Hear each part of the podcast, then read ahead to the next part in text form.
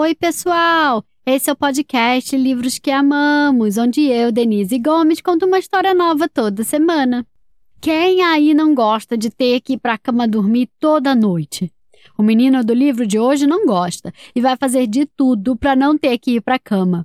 O livro se chama I Dare You Not to Yawn ou Eu Te Desafio a Não Bocejar, escrito por Helene Boudreau, ilustrado por Serge Bloch e ainda não publicado no Brasil, então eu traduzi e adaptei especialmente para esse episódio. Quem apresenta o episódio de hoje é a Aurora, que me mandou um áudio maravilhoso. Aurora, muito obrigada pela sua participação. Um beijo enorme. E vamos lá ouvir o que a Aurora tem a dizer? Olá, pessoal! Chama Aurora, tenho cinco anos, moro em Belo Horizonte de Minas Gerais e o livro de hoje se chama Eu Te Desafio a Não Bocejar. Tchau!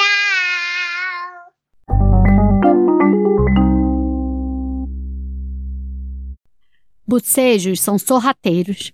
Eles podem surgir quando você menos espera. Lá está você, cuidando da sua vida, construindo a maior torre de blocos na história do universo, ou colocando uma roupinha na boneca, quando, de repente, seus braços se espreguiçam, seus olhos se apertam fechados, sua boca abre bem grandona, sua língua se curva para trás e. Uh, uh, um bocejo aparece. Daí sua mãe vê e já te manda subir para o quarto para colocar o pijama. Pijama leva livros na cama. Livros levam a música de dormir, ou podcast. E músicas de dormir levam a beijos e abraços de boa noite. Antes que você perceba, você está lá, deitado de forma aconchegante, debaixo das cobertas, como uma lagarta no casulo, e se pega pensando no escuro. Como eu vim parar aqui? É então se você não está pronto para ir para a cama, siga essas dicas e não boceje. Se alguém perto de você bocejar, como seu irmãozinho caçula, ou a sua irmã mais velha, ou o cachorro, ai, olhe para outro lado. Bocejos são como resfriado, eles espalham rápido. Fique bem longe de bichinhos de pelúcia fofinhos, pijamas confortáveis e quentinhos e aquela sua cobertinha favorita, porque isso pode fazer você se sentir aconchegante demais.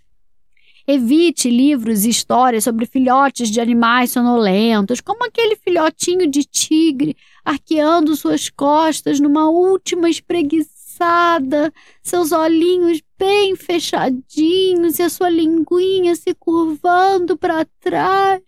Oh, oh. Ou você pode começar a sentir vontade de se espreguiçar também. Não cante músicas de ninar sobre estrelinhas que brilham ou ovelhinhas negras que fazem bah, especialmente aquelas que pulam cerca. Uma ovelhinha, duas ovelhinhas, ah, ah, ah. E o que quer que você faça? Jamais, em tempo algum, pense em um bebê orangotango com olhinhos sonolentos, esticando seus bracinhos para um abraço aconchegante de sua mãe, sua boquinha formando um perfeito oh, oh, oh, oh, oh. Se você seguir todas as minhas dicas e mesmo assim o bocejo surgir tomar conta de você. Ah! Rápido, cubra sua boca. Hum, hum, hum, para manter o bocejo preso. Porque se os seus braços se esticarem, ah, seus olhos começarem a fechar, ah, sua boca abrir bem aberta, ai, sua língua se curvar para trás, e um bocejo escapulir. Então já para a cama te mandarão ir. Viu? Eu te disse. Bocejos são sorrateiros. Boa noite. Ah,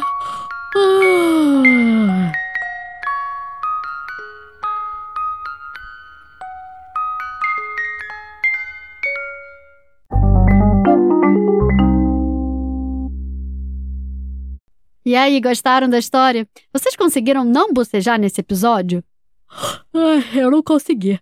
Já me deu um soninho. Ai. Bom, mas antes de eu ir pra cama dormir, deixa eu contar que quem encerra o episódio de hoje é o Theo, que me mandou um áudio perfeito. Theo, muito obrigada pela sua participação. Um beijo grande e conta pra gente o que você tem a dizer. Denise, sou o Theo, tenho quatro anos, moro em Juiz de Fora, no Brasil. Adorei a história. Tchau!